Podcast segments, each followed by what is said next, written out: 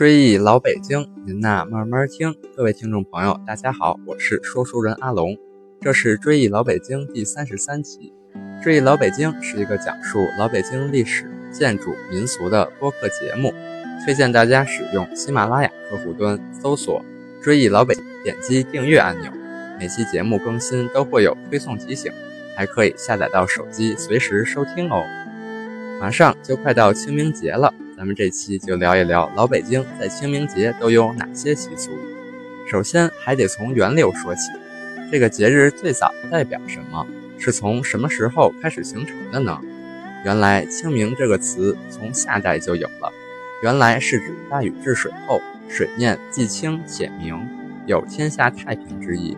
清明二字最早在文献中的记载是出自汉代淮南王刘安编纂的《淮南子·天文训》。写到春分后十五日为清明，也就是每年公历的四月四日或五日。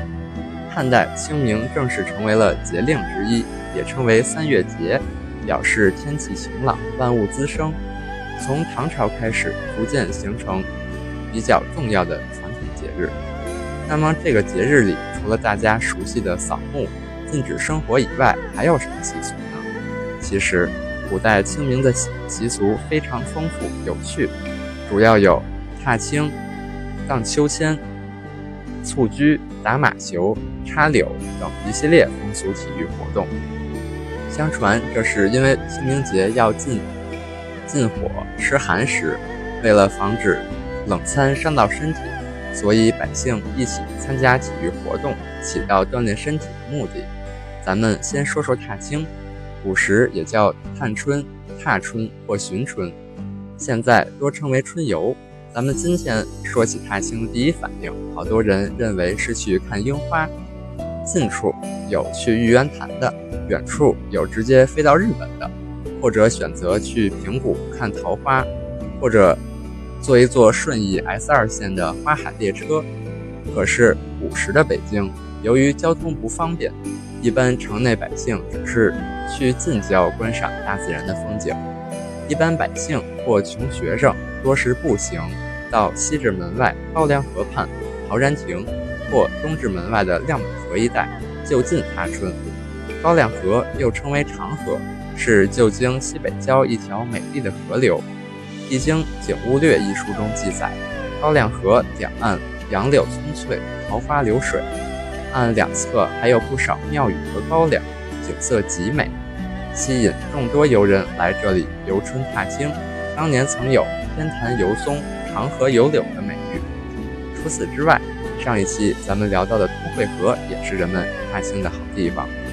出游时，人们往往自带食物，中午在郊外野餐，下午再返回城里，一时间城郊人来人往，不热闹。同时，老北京的春游踏青还与宗教祭祀结合起来。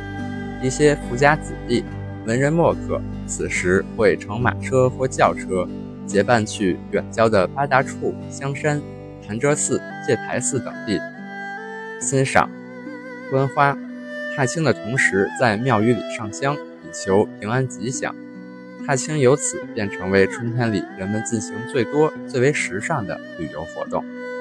再说说荡秋千，秋千原意是指揪着皮绳而迁移，它的历史很古老，最早叫千秋，后改为秋千。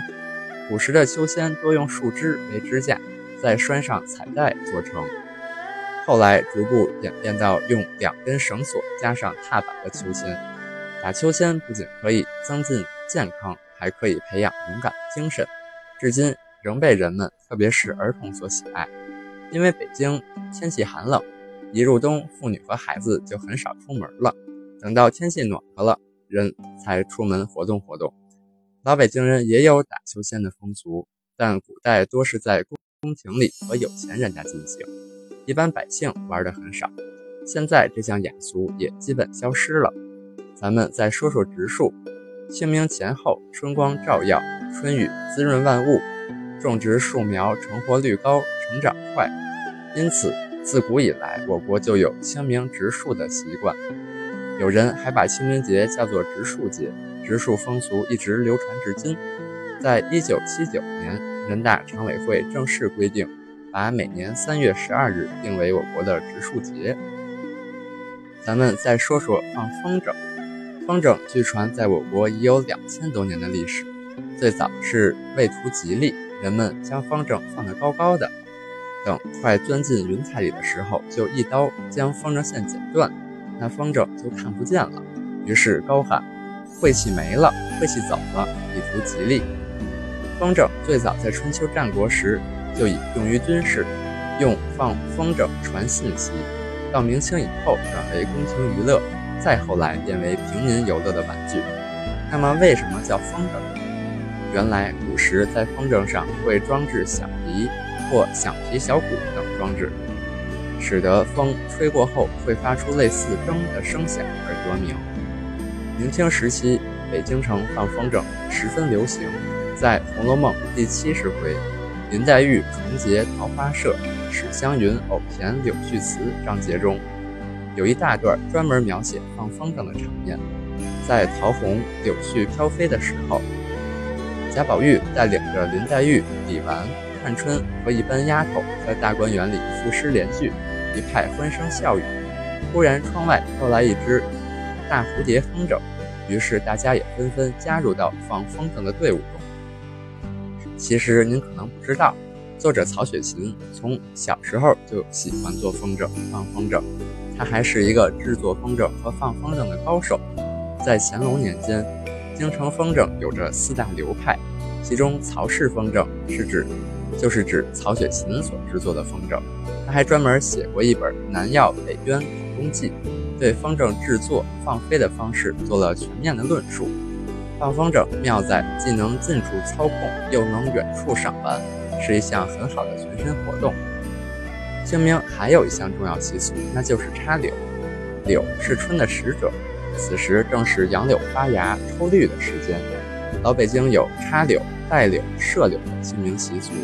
所谓插柳，可以插在门上作为装饰，也可以插在屋檐下预测天气。所谓杨柳青，雨蒙蒙，柳条干。晴了天，也可以插在郊外，有绿化的效果。因为柳树生命力强，所以有“有心栽花花不活，无心插柳柳成荫”的俗语。老北京人在春游时，常在途中折些柳枝，盘成个圆圈儿，戴在头顶上。农村的少女、孩童也有此习俗。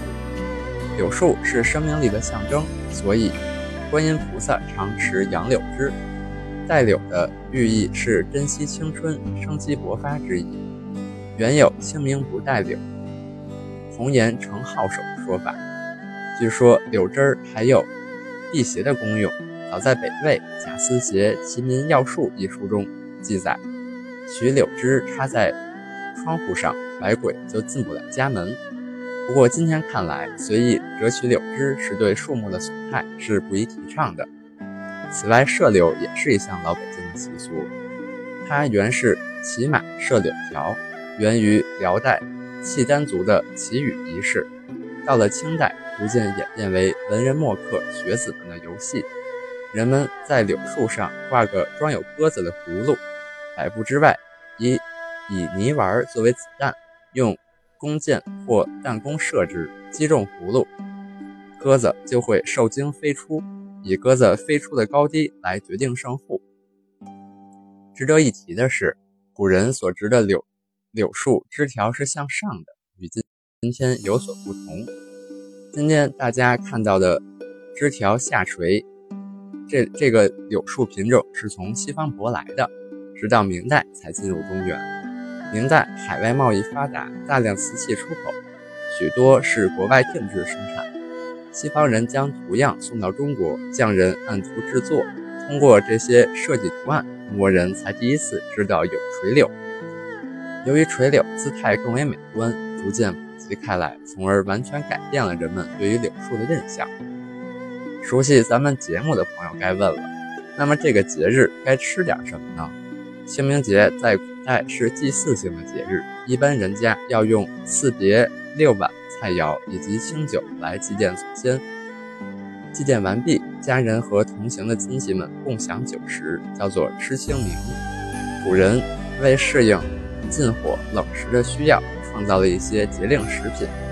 在乾隆年间，《易经岁时记上》一书中记载，有所谓的寒食佳品。老北京人此时会利用时鲜的植物来蔬菜制作一些凉拌菜肴，例如香椿芽拌面筋、嫩柳叶拌豆腐等等。春天美好，可也短暂。在阳春三月，各位朋友可以到郊外赏花踏青，或在山野这类广阔之地放放风筝。沐浴着阳光，吸着清新空气，或拉线奔跑，或仰首昂首仰视，一定会感到心旷神怡、气血畅通，颈椎病也能治好了。好了，追忆老北京，您呐慢慢听。这期节目就到这里，咱们下期再聊。